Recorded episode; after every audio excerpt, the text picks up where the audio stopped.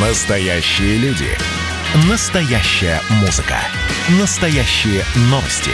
Радио «Комсомольская правда». Радио про настоящее. 97,2 FM. эм. «Экономика» с Михаилом Делякиным. Здравствуйте, дорогие друзья. Ну вот мы слышали последние новости про динамику коронавируса. Ну а про коронабесие тоже есть новости. На прошлой неделе а, оптимизаторы, разрушившие российскую медицину, проявили новые чудеса креативности и талантливости. А Минздрав запретил врачам всей России публично сообщать информацию о коронавирусе или как-то ее комментировать без согласования со своей пресс-службой. Поскольку пресс-служба ведомства по определению существует для того, чтобы, э, так сказать, продвигать ведомство, а не каких-то там врачей в средствах массовой информации. И учитывая обычную, так сказать, бюрократическую инерцию и, э, как бы, и принцип «как бы чего не вышло», воспетый еще Евтушенко, или Рождественским, я уж не помню, шестидесятники про него писали. Вот, и он сейчас у нас торжествует. Можно сказать, что Минздрав, по сути дела, насколько можно судить, запретил врачам всей России просто делиться с населением содержательной информацией о коронавирусе. Нам с вами официально запрещено сообщать друг другу название лекарств, потому что, не дай бог, мы э, сообщим друг другу что-то полезное, и, так сказать, фармацевтические корпорации будут терять прибыль. То есть даже если вам врач э, что-то сообщил, скажем, мне врач что-то сообщил, что существенное про коронавирус, я не могу это сказать, потому что я не являюсь медиком. Теперь это запрещено и медикам, которые находятся в зависимости от Минздрава. Я нахожу для, для этого э, две возможных причины. Причина первая. Минздрав таким образом признает лживость и безграмотность основной части официальной информации – ну, косвенным признаком, косвенным подтверждением этого служит то, что официальные лица демонстративно игнорируют собственные требования вроде ношения масок в общественных местах. Скажем, главу Роспотребнадзора, или как его иногда называют Роспотребпозора, а, Анна Попова была в Большом театре без маски. То есть человек, который вводит штрафы, который, так сказать, ну, как бы призывает нас всех. То есть не штрафы вводят, это региональные власти, а, так сказать, вводят требования, осуществляют проверки. Люди в специальной форме, значит, кошмарят бизнес по всей стране. А глава этой чудесной организации совершенно спокойно игнорирует собственные указания. Есть и другие истории, помимо госпожи Поповой. Ну, в общем, если Минздрав таким образом признает, запрещая, по сути дела, комментарии профессиональные о коронавирусе, он признает лживость и безграмотность всей своей официальной политики, всей официальной информации, это правдоподобно. Вторая гипотеза заключается в том, что Минздрав таким образом признает уничтожение профессиональных врачей в России как категории потому что он исходит из того, что врач не способен сообщить гражданам адекватную информацию о коронавирусе. На сообщение адекватной информации о коронавирусе способен только чиновник. Врач не может. Врачи истреблены. Но косвенным подтверждением этой гипотезы служит то, что в официальные комиссии по борьбе с коронавирусом врачи практически не приглашают. Там чиновники, оптимизаторы здравоохранения и так далее. А вот профессионалов-вирусологов, академика Чучарина включили, и то только после того, как там Караулов несколько эфиров провел на эту тему. Без Караулова, может быть, его бы, о нем бы так никто э, в Минздраве не вспомнил. В общем, есть две гипотезы, и по этому поводу я хочу провести голосование.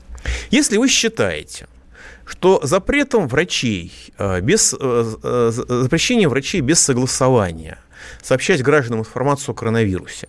Минздрав признает лживость и безграмотность основной части официальной информации, тогда звоните, пожалуйста, 8 495 637 65 19. Если же вы полагаете, что этим запретом Минздрав признает уничтожение профессиональных врачей в России как категории, тогда звоните 8 495 637 65 18. Итак, еще раз.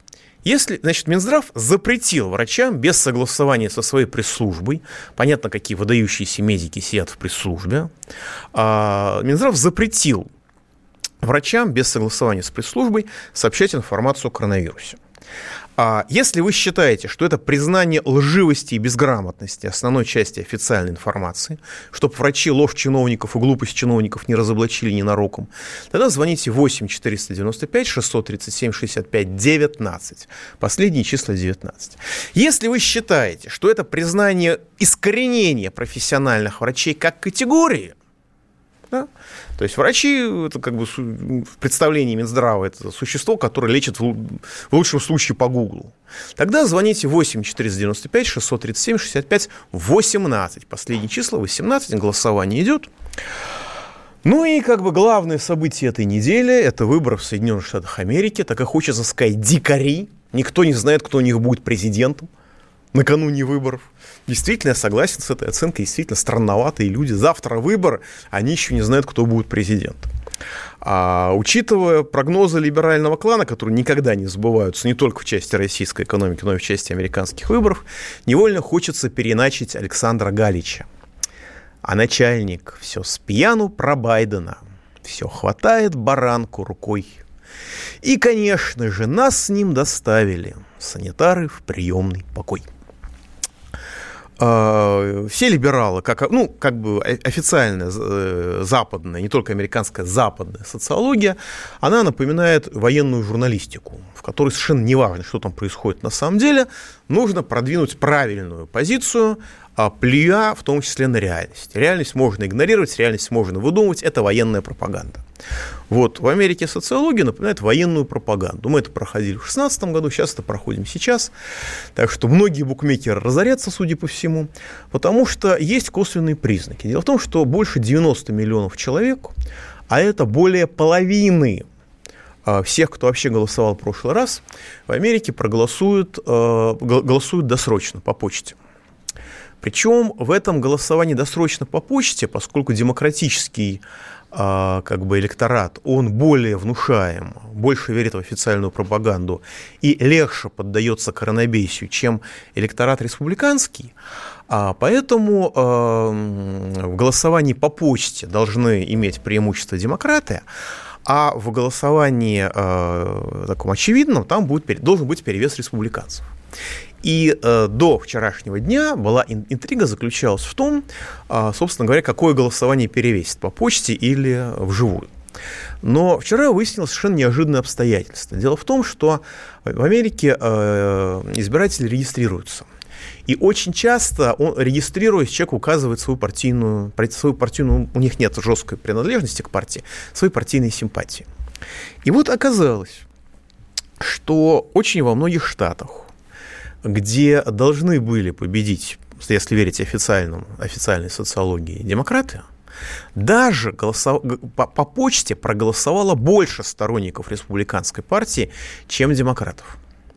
А там, где демократы в прошлом году выиграли с сокрушительным перевесом, да, по почте э, демократы проголосовали больше, но этот разрыв очень сильно сократился. Поэтому весьма вероятно, что, как я и говорил, Трамп победит, причем победит весьма убедительно. Ну, а дальше будет гражданская война, потому что не для того товарищи демократы готовят государственный переворот, и методички, как это делать, а, одновременно юридические процедуры и процедуры уличной войны, они уже с лета они попадают э, в медиа, и, так сказать, естественно, республиканцы к этому готовятся очень серьезно. То есть это будет большая дестабилизация. В связи с этим возникает детский вопрос, а что там с долларом? Тем более сегодня, когда дол... рубль обесценился к доллару на 1,3%. Это вызвало просто истерику, какой кошмар. Рубль рухнул, дорогие друзья. Вспомните, что было после дефолта, когда рубль там меньше, чем за три месяца ослабел там в три с половиной раза. Э, вспомните, что было в 2014 году, когда рубль обесценился вдвое. И этот процесс начался в январе месяце, безо всякого Крыма, безо всякой Украины.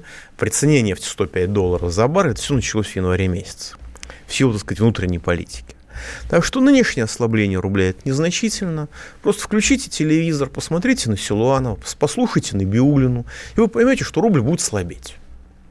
Другая проблема заключается в том, что через некоторое время, когда дестабилизация Америки станет очевидной даже для самых, так сказать, ограниченных операторов фондового рынка, э, доллар должен, будет слабеть тоже.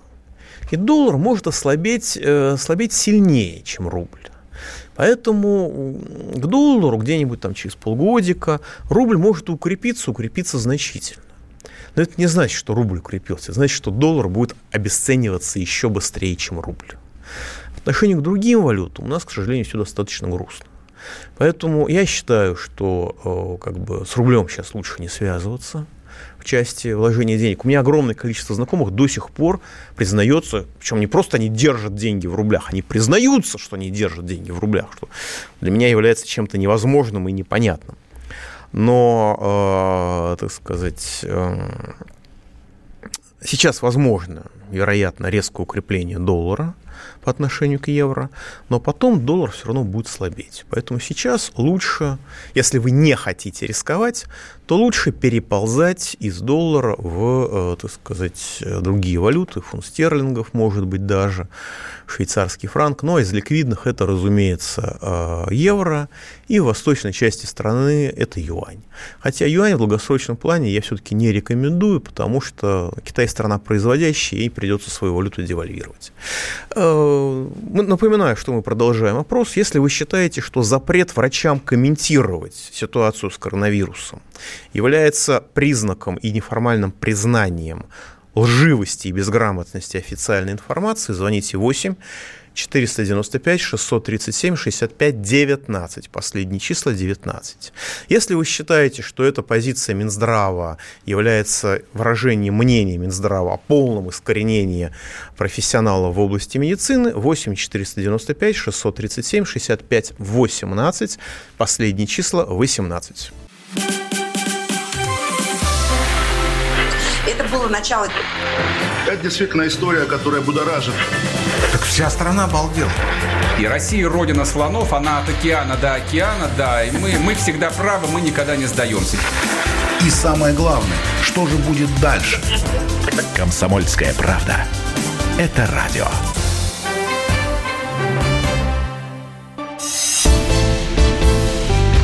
«Экономика» с Михаилом Делякиным.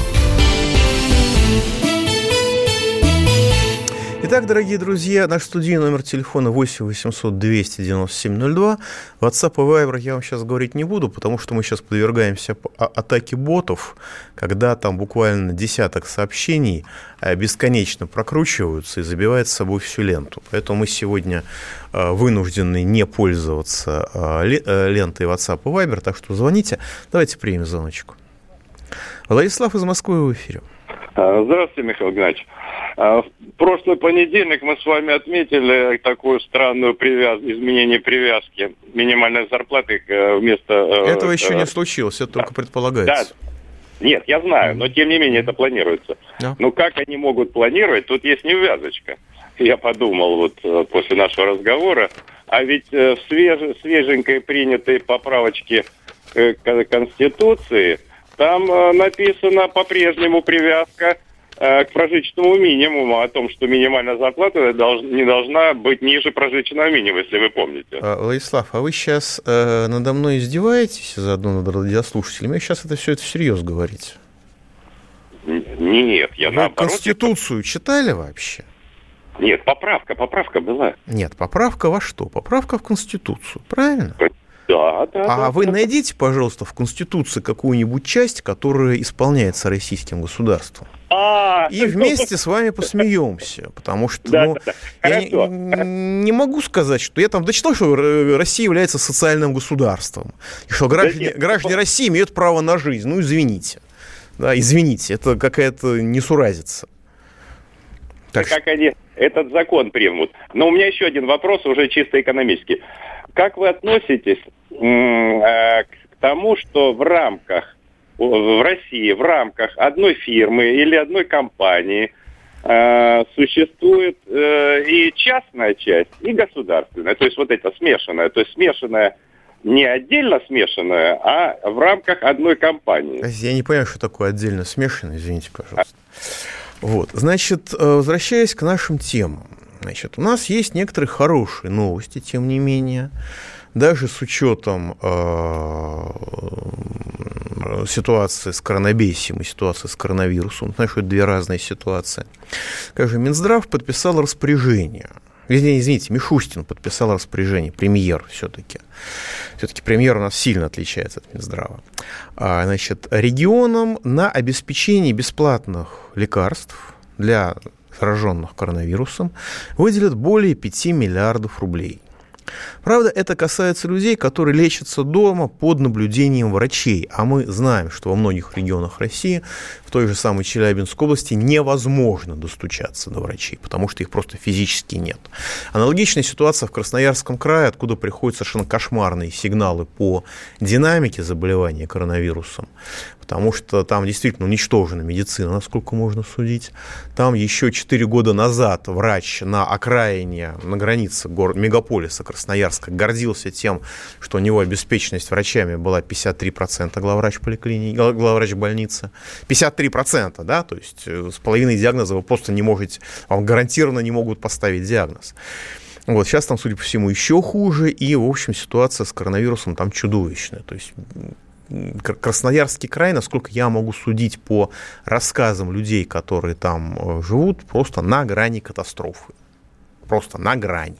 И, вероятно, эту грань перешагнет а, что будет, будет скоро ехать несколько суток э, и так далее. Будут отменять вызовы, как в Челябинской области, когда разрешено, по сути дела, не оказывать людям медицинской помощи к вопросу о Конституции да, которые там говорят где-то в отношении кого-то все еще действуют. И кем-то, как мы сейчас слышали, даже всерьез принимается. Но, тем не менее, правительство Мишустина выделило еще больше 5 миллиардов рублей на обеспечение бесплатными лекарствами тех, кто дома находится под наблюдением врачей с коронавирусом. Им назначают комбинированные схемы лечения. Я, к сожалению, не могу с вами поделиться ни одной схемой, это запрещено в нашей стране делиться знанием, спасать человеческие жизни. Так что смотрите мои ролики на YouTube на Реал Делягин, потому что там я могу это делать. Препараты выделяются бесплатно. Это, ну, по крайней мере, в Москве это правда, потому что действительно большое количество людей, опять-таки моих знакомых, в том числе людей, не имеющих, так сказать, аппаратного, административного, политического иного веса, обычные люди, к ним приезжают врачи, дают эти самые пакетики, в том числе там за 5 тысяч рублей одна упаковочка, действительно давали. Другой человек там на 30 тысяч рублей получил бесплатно. Что в этом отношении спасибо правительству. Это работает. И локально произошло даже восстановление отчасти советской схемы э, медицины. А, правда, путь, э, правда, Мишустин поручил довести до регионов э, выделяемые им суммы еще раньше, на заседании правительства 29 октября. Но вот сегодня подписано постановление, будем надеяться, что деньги дойдут. Но в целом ситуация достаточно сложная. Скажем, 26 октября губернатор Саратовской области Радаев опубликовал на личной страничке в Инстаграм, почему-то в Инстаграм, э, не очень понятно, вот там что там, селфи выпиливает, что ли, он что там красивая какая-то девушка, с призывом соблюдать меры предосторожности, заявив, что одно из условий успеха – это разобщение людей – то есть чем меньше люди будут общаться друг с другом, чем э, выше у них от этого будет разрушение психики, типа того, как лучше. Ну, может быть, медики так говорят. Э, за несколько часов пост набрал больше ста комментариев. Большинство выражает негодование работой системы здравоохранения области или является просьбами о помощи. Ну вот несколько классических комментариев. Людей бросили на произвол, никакой поддержки нет, ни в чем. Вас, господин губернатор, вылечили, но это не значит, что так ко всем относятся. Многие остались без средств для существования с детьми, даже маски не на что купить. Некоторые рассказывают о конкретных случаях заболевания, когда не удалось получить медицинскую помощь вообще. Губернатор на несколько таких комментариев ответил, заявил, что информация передана в Минздрав региона. Можно подумать, что Минздрав региона ничего ни о чем не знает, и это не он организовал. Ну и люди отреагировали, цитирую дословно. Теперь, чтобы получить медпомощь, нужно к губернатору обращаться. Вы серьезно? Может, стоит пошевелиться, навести порядок? Но Радаев это оставил без ответа. На самом деле, во многих регионах приходят сообщения, что людей кладут кладут на лестничную клетку. Правда, когда это, скорее всего, просто абсолютное равнодушие чинуш от медицины, потому что, когда это снимают и выкладывают в социальные сети, место волшебным образом находится. Люди лежат в коридорах. В одном из регионов сделали фотографию э, пожилой женщины, которая просто лежит на полу, на простынке, на полу. Вот. Официальные чинуши немедленно заявили местные, что это все фейк. Она просто проскользнулась и упала, предварительно расстелив простынку, положив под голову подушку, упала и заботливо накрылась одеялом, подотхнув его. Ну, правда, потом ее вроде бы переложили с коридора, куда-то нашли, куда ее переложить. То есть помимо объективных причин, вызванных уничтожением медицины в ходе сначала реформы здравоохранения, а потом его оптимизации, то есть провели декоммунизацию по лучшим украинским образцам – Медицину создала советская власть, такую системную медицину, вот ее уничтожили. Но помимо этого еще абсолютно хамское отношение к людям со стороны а, чиновников. Скажем, Минздрав Забайкальского края начал проверку по факту смерти 64-летней жительницы Читы, которая записывала видео с жалобой на то, что заболела коронавирусом и не может дождаться помощи, несмотря на ухудшающееся состояние. В ролике женщина рассказала, пожилая, я видел этот ролик, я не могу его упустить, потому что это страшно. Заболела коронавирусом 19 октября и неделю не могла дождаться госпитализации, больше недели. Медики к ней приезжали, дисциплинированно заполняли документы, уезжали. Ее сын обратился в Минздрав Забайкалья, но в результате его там задержали сотрудники Росгвардии, чтобы не обращался лишний раз. В заключении женщина заявила, что просит обвинить Минздрав в ее смерти. После появления этого ролика женщину все-таки госпитализировали 28 октября. На следующий день, 29 она умерла. Минздрав начал служебную проверку. То есть женщина обращалась в Минздрав, они ее, по сути дела, убили, и теперь они сами занимаются этой проверкой. Надо сказать, что кое-где изменения в лучшую сторону. Скажем, в Ростовской области все-таки проверяют Минздрав, пришли с обыском к бывшему министру здравоохранения или здравоохранения, потому что там кислорода не хватало, и 5 человек погибло по окончательным данным. Предварительным данным говорили, что там 13 человек погибло, и люди умирали медленно, потому что им не хватало кислорода. Люди прекрасно понимали, что они сейчас будут умирать, это был ужас и кошмар. Тоже вам не покажу. Не могу себе даже вообразить, как это происходило, но врачи это рассказывали, которые присутствовали при медленном, по сути дела, убийстве пациентов этой системой. Вот. И вполне возможно, что в Забайкальском крае по итогам родственников и этой несчастной женщины, и людей, которые перепащивали друг друга ее ролик, как она говорит, что в моей смерти прошу винить Минздрав, Минздрав Забайкалья, будут судить за распространение фейков. Да, потому что человек умер, уже доказать ничего не удастся. Из комментариев. Сколько их таких же не дождавшихся? Конечно, врачи делают свою работу, тяжело им. Но за организацию обслуживания населения власти должны нести ответственность. Все лето было, чтобы подготовиться, но не подготовились, ничего не могут. Ну что, есть еще желающие голосовать в 2021 году за партию жуликов-воров? Правда, не знаю, что это за партия, но я думаю, Единая Россия нарисует конституционное большинство. Куда они денутся? Эти дармоеды начинают делать вид бурной деятельности только когда гром грянет. Угробили женщину. Значит, гром грянет, это не то, что они убили женщину. Гром грянул то, что она успела перед смертью выложить запись в социальных сетях, и кто-то эту запись увидел. Видели же, что она в группе риска. Ее сын обращался в Минздрав Забайкалье, где его задержали сотрудники Росгвардии. Это и есть то, для чего мы содержим эту гвардию, воевать с больными. Только не надо говорить, что министр якобы не знал, что к ней не допускают посетителя. Виноват Минздрав, и проверку проводит Минздрав. Удобно. И главное, сейчас эти не люди из Минздрава перейдут все стрелки на врачей. Значит, люди должны умирать в 21 веке из-за того, что Россия, нищая убогая страна, не может спасти своих граждан. Ну и дальше душераздирающая история. Пауза будет короткой. Не переключайтесь. Эдвард, здрасте, меня слышно? Да, Олег Владимирович, вас отлично слышно. Я тот человек, который в течение ближайшего часа верноподданнически будет поддакивать вашим монологам. Главное в таких случаях не спрашивать, а что произошло с предыдущими соведущими. Ой, слушайте, не дай бог поддакивать, потому что в споре, иногда даже в таком эмоциональном споре и есть главный секрет успеха нашей программы. А так получается, что мы просто жертвуем от щедрот наших а в ответ получаем пощечины и плевки. Надо ли это нам? Слушайте, вы обещали поддакивать, в итоге я поддакиваю, потому что я совершенно с вами согласен. Отдельная тема с Олегом Кашиным и Эдвардом Чесноковым. На радио «Комсомольская правда». По будням в 9 вечера по Москве. «Экономика» с Михаилом Делякиным. Итак, дорогие друзья, продолжаем. Значит, у нас опрос. Если вы считаете, что запрет врачам всей России публично сообщать информацию о коронавирусе без согласования с пресс-службой Минздрава является признанием лживости и безграмотности основной части официальной информации о коронавирусе, звоните 8 495 637 65 19. Последние числа 19.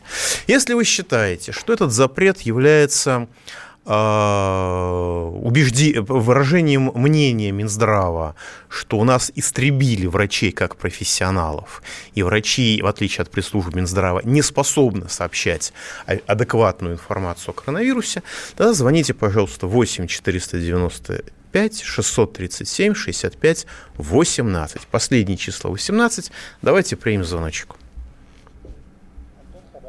Антон из в эфире. Здравствуйте, Михаил Геннадьевич. Вопрос касается вот наших известных местных событий. Вопрос такой. Э, вот по сравнению с другими парламентами, наша Дума обладает ли какими-нибудь контролирующими функциями? То есть может ли, например, наша Государственная Дума затребовать от прокуратуры отчет по делу Фургала? А, депутаты могут обратиться с просьбой, но я, я не знаю этих тонкостей, но я думаю, что э, юристы Генпрокуратуры найдут способ этого депутата послать в долгое и крайне интересное путешествие. Я думаю, что если бы это было возможно, то такое, безусловно, бы затребовали. Инструмента парламентского расследования, которое обязательно для всех чиновников, и ложь на котором приравнивается к лжи в суде и является особо тяжким преступлением, у нас такого института нет, и э, никто из, даже из «Единой России» не пытался, по-моему, заикнуться на эту тему, потому что они очень четко знают свое место, они исполнители. Так что, по-моему, этого нет. Возвращаясь к хроникам коронабесия. Вот из Новосибирска пишет человек. Просто цитирую дословно, вот что он пишет. На днях переболел ОРВИ. Сегодня второй день на работе. 19 а, октября, ну, человек рассказывает, давно было, пошел в поликлинику за оформлением больничного. Там, где я закреплен, отказали в приеме, потому что с симптомами ОРВИ, то есть это просто простуда в переводе на русский язык, сейчас в поликлинику не пускают, ограничительная мера. Сказали ехать домой по телефону вызывать врача на дом. Приехал, стал набирать. И вы не поверите, я таки дозвонился. Хотя мои знакомые по своему опыту уверяли, что это невозможно. Правда, через три часа непрерывных звонков. Можно сказать, что повезло. Сижу, жду врача. Прошел день, 19 другой, 20 октября. Врача нет. Так как врач может прийти в, в любое время с 8 утра до 8 вечера, я сижу дома. За продуктами и лекарствами хожу строго после, 20, а, после 20-30. Слава богу, в шаговой доступности есть аптека, работающая до 21 часа. В среду на третий день начинаю с утра звонить в поликлинику, из которой должен был приехать врач. Часа через два с половиной непрерывных звонков таки дозвонился. Врач будет, говорят мне, ждите. Врачи в течение трех дней могут приехать. В четверг, 22 утром, начал снова звонить в поликлинику. На этот раз дозвонился на удивление быстро, всего за полтора часа. Я подчеркиваю, это Новосибирску. Это мегаполис. Это, по сути дела, столица Сибири. Хотя Красноярску это может не понравиться. Это город, в котором есть метро.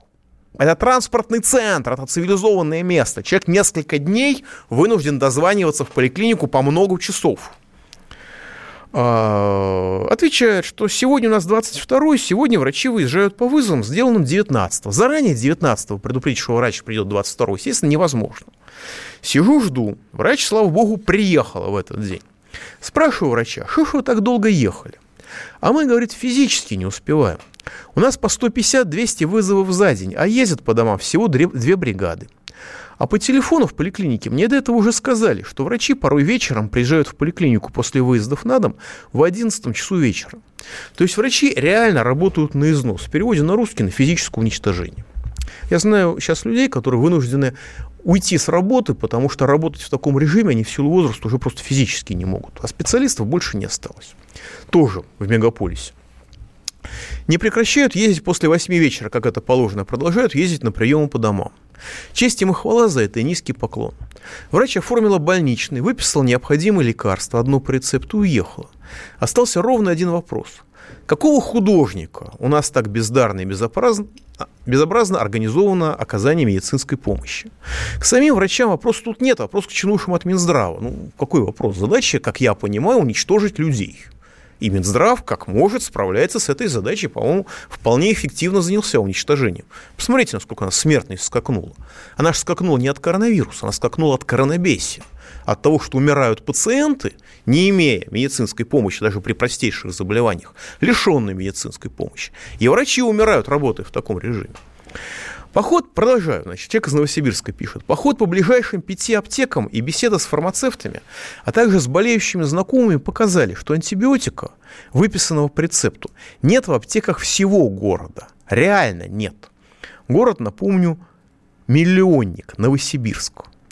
Только через много дней Знакомая радостно сообщила, что узнала, где можно купить этот антибиотик, в какой аптеке он таки появился в продаже буквально сегодня. Но в тот день, 28 октября, 10 дней спустя, человек уже выписали, он вылечился без антибиотика. А номера телефонов так называемой горячей линии областного Минфина все это время скорбно молчали. То есть они не были заняты. Они просто на них там никто не отвечал. Телефоны объявили и отключили их, судя по всему. В общем, болеть нынче дорого, страшно и опасно. Значит, насчет Красно... Красноярска еще люди пишут. Вот э, вчера там человек, человек пытался записаться на КТ. Напоминаю, что процедура компьютерной томографии легких – это единственная надежная процедура выявить коронавирус, потому что тесты врут в обе стороны, и ложно-положительно дают и ложно-отрицательные, и огромное количество людей, которые болеют очень тяжело, но при этом со всеми симптомами, но при этом тесты им ничего не показывают. А, так вот, Единственный надежный способ – это КТ легких. Э, тогда видно, когда начинается характерное поражение легких. Так вот, а вчера там записывали на 29 ноября.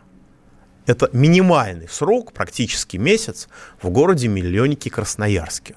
Причем работают строго по часам. А в 19 часов работу заканчивают. Ну, судя по всему, просто физически нет специалистов. Вот. И никто особо, так сказать, не напрягается по этому поводу. Никто новых специалистов не готовит, судя по всему чтобы на том то же оборудование использовать просто чуть более интенсивно. А э, для коронавируса, насколько можно судить, промедление несколько дней, нескольких дней – это смерть. Поэтому врачи в Красноярске говорят, что у них, судя по всему, все будет достаточно плохо.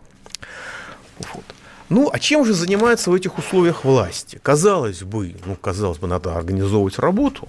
И вот новость из того же самого Новосибирска, чем на самом деле занимаются новосибирские власти. Уволенная с должности помощника вице-спикера Новосибирского горсовета госпожа Вахрушева вновь принята на ту же работу. Ранее она оскорбила тех, кто высказывал сомнения в легитимности избрания единоросса. А надо сказать, что там даже председатель Новосибирской участковой комиссии а, на участке, где этот единорос победил, фамилии, зовут его Евгений Яковенко, он признал незаконную выдачу бюллетеней избирателям. То есть, как бы депутат выбран, в общем, незаконно, насколько можно судить. Но она, а, предложив собеседников, собеседникам, даже не могу это воспроизвести, в общем, это омерзительное матерное ругательство в устах женщины. Она работала помощником Яковенко, она была за эту нецензурщину публичную уволена в конце сентября в социальных сетях. Сейчас 6 октября уже вновь принята на ту же работу. Вот. Причем она абсолютно а, омерзительно комментирует, и, в общем, видно, что она глубоко презирает людей, с которыми она общается. Она просто лает буквально как собака, такое ощущение. Просто не хочу эту мерзость цитировать. И там мат, в общем, ну, как женщина вообще способна такие звуки и такие слова писать, непонятно. Вот работа господ единой, из «Единой России» заключается не в спасении людей от организованного ими же коронабесия. Она заключается в приеме на работу одичалых феодалов обратно, которые, э, не стесняясь, матерят избирателей. Давайте примем звоночек из Новосибирска. Да, Сергей, вы в эфире. Здравствуйте, Михаил Геннадьевич. Добрый день. Я, тут, я хотел спросить вот о Великой Отечественной войне-то. Вот Великую Отечественную войну мы кого победили? объединенную Европу во главе с гитлеровской Германией или нацизм? Вот как по-вашему? Мы победили объединенную Гитлером Европу, э, которая исповедовала нацистскую идеологию. а, через 45 э, лет после победы над нацизмом либерализм э, возродился в виде либерального э, фашизма, потому что либерализм выполняет ту же функцию, что и фашизм с точки зрения власти, просто на другом уровне. И сегодняшний либерализм – это фашизм. Посмотрите, либералы, то есть люди, которые обслуживают интересы глобальных финансовых спекулянтов, они, скажем, к русским относятся примерно так же, как фашисты относились. Насколько я могу судить, конечно, это гипотеза. Вот. Так что, к сожалению, у нас все достаточно в, этой, в этом сфере плохо. Значит, э, продолжаем голосование. Голосование идет. Я напоминаю предмет голосования. Минздрав запретил врачам всей России вполне официально, вполне открыто вполне публично, а публично сообщать информацию о коронавирусе без согласования со своей пресс-службой. Если вы считаете, что это является признанием лживости и безграмотности основной части официальной информации о коронавирусе, звоните 8 495 637 65 19. Если же вы считаете, что таким образом Минздрав признал уничтожение профессиональных врачей как категории, в результате чего имеющиеся врачи в принципе не способны сообщать адекватную информацию о коронавирусе, тогда звоните, пожалуйста, 8 495 637 65 18. То есть, если это признание лживости официальной информации, последние числа 19, если это признание истребления профессиональных врачей, последние числа, числа 18. Пауза будет короткой, не переключайтесь. Когда армия. Состояние души. Военное ревю. На радио «Комсомольская правда». По вторникам и четвергам полковник Виктор Баранец метко стреляет словом. Ну а теперь, если Эрдоган только заикнется, мы ему представим большую розовую дулю к носу. Ну правильно же. А полковник Михаил Тимошенко подает снаряды. Вся правда о настоящем и будущем наших вооруженных сил. Ну и немного армейских байк. Медведя можно научить стрелять из автомата. В прямом эфире. Слушайте и звоните. Военное ревю. По вторникам и четвергам в 16.00 по московскому времени. Никто не уйдет без ответа. «Экономика» с Михаилом Делякиным. Итак, дорогие друзья, у нас проголосовало на сегодняшний момент 222 человека. Число продолжает расти. 57% а считает, что запрет Минздрава врачам комментировать публично сообщать информацию о коронавирусе без согласования со своей пресс-службой является официальным признанием лживости и безграмотности основной части официальной информации по поводу коронавируса. Ну, строго говоря, поведение наших руководителей показывает, что они прекрасно знают, что то, что официально сообщается, скажем так, не совсем правда.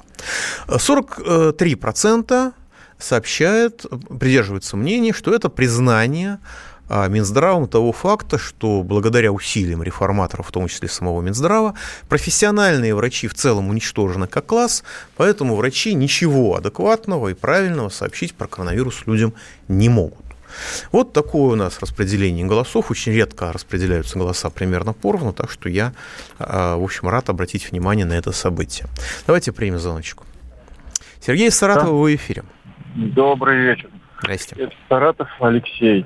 У меня вопрос такой на экономическую тему немножко. У меня есть, ну, небольшая сумма в рублях, порядка полмиллиона.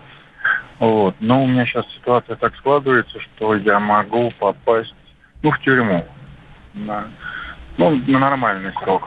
Я бы хотел, чтобы вы мне дали консультацию, как мне распорядиться деньгами чтобы не пропали. Э, нормальный срок, э, значит, это должны быть или золотые инвестиционные монеты у доверенного человека, которому вы доверяете, и который вас не э, предаст за то, и не ограбит за то время, что вас не будет на свободе, а, либо это на счет в банке в швейцарских франках, потому что судьбу евро, если брать нормальный срок, в общем, тоже предсказать нельзя.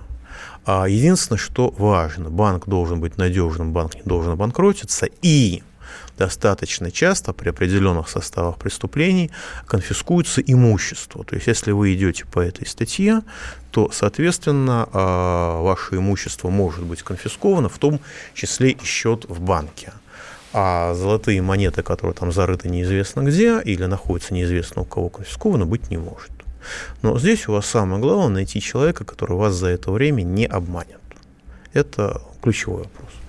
И, конечно, в рублях я вам держать, если уж вы додержали до настоящего времени, категорически не советую. Вот. А, новости хорошие, новости позитивные тоже у нас есть. Вы мне тут пишете в яркой форме, которую тоже не буду воспроизводить. Значит, Мишустин поручил э, министерствам достаточно хорошие вещи. До 14 декабря по государственным меркам, по официальным меркам, менее чем за полтора месяца, это в аварийном режиме, подготовить предложение по налоговому стимулированию геологоразведки в Арктике.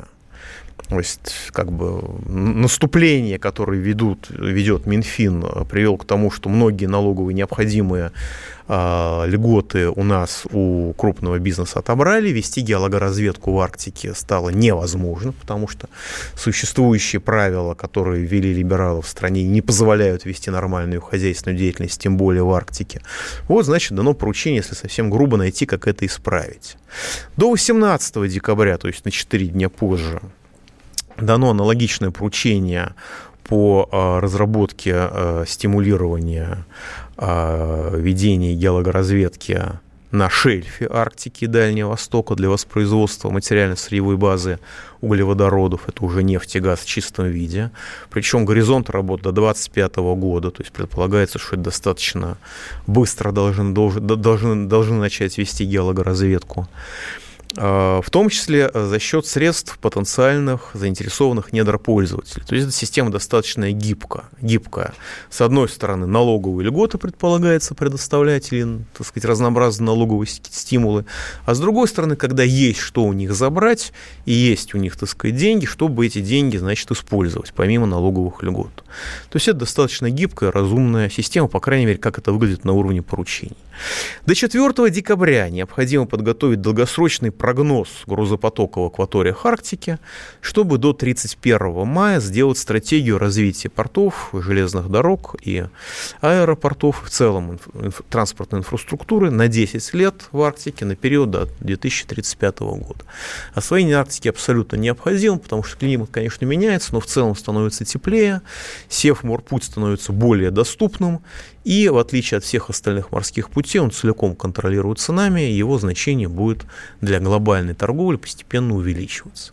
Так что эта мера нормальная. Кто-то в правительстве, в данном случае Мишустин, работает на стратегическую перспективу. Это радует, хотя на фоне общих текущих новостей вызывает некоторые тяжелые впечатления. Вы тут пишете муфтию, муфтию, я не муфти, дорогие друзья, пожалуйста, учтите это. Пожалуйста, это учтите. Но действительно у нас большая беда не в Чечне, а у нас в соседней республике, в Ингушетии. Там происходит такое ощущение, что там произошла потеря управления вообще всем по тем новостям, которые идут потоком. А слава богу, что решение этой проблемы, или слава Аллаху, может быть, учитывая мусульманский менталитет, по-моему, лежит на поверхности. А, достаточно вернуть на руководство сказать, э, второго президента Ингушетии Мурата Магомедовича Зязикова, который в несравнимо более тяжелых условиях, так сказать, нормализовал ситуацию и, если по-честному, то окончательно зафиксировал Ингушетию в составе России, благо там были разные поползновения. К нему есть некоторые претензии по поводу, так сказать, хозяйственной деятельности. Туда был вопрос не о хозяйственной деятельности, туда был вопрос о физическом выживании целого народа потому что он мог оказаться на растерзании бандитов. И сейчас, когда мы видим, в общем, хозяйственные проблемы, понятно, что с моей точки зрения Зядиков с этой проблемой, в общем, реш... справится совершенно спокойно. Но, вероятно, есть какие-то другие взгляды, поэтому идет и о росте преступлений на трассах за пределами населенных пунктов, рост в три с половиной раза, о хищениях энергии на 130 миллионов рублей совершенно безум, в безумных объемах, из-за полного хаоса в сельскохозяйственной статистике, то град, то перевыполнение плана по сбору зерновых, как такое может быть уборка растет то в три раза, то в полтора раза. Ну, понятно, что так не бывает. Скорее всего, это моя гипотеза. В общем, на этой оптимистической ноте, что решение есть, но его никто не будет делать, или, по крайней мере, не делает сейчас, мы завершаем до следующего понедельника. Счастливо. Экономика.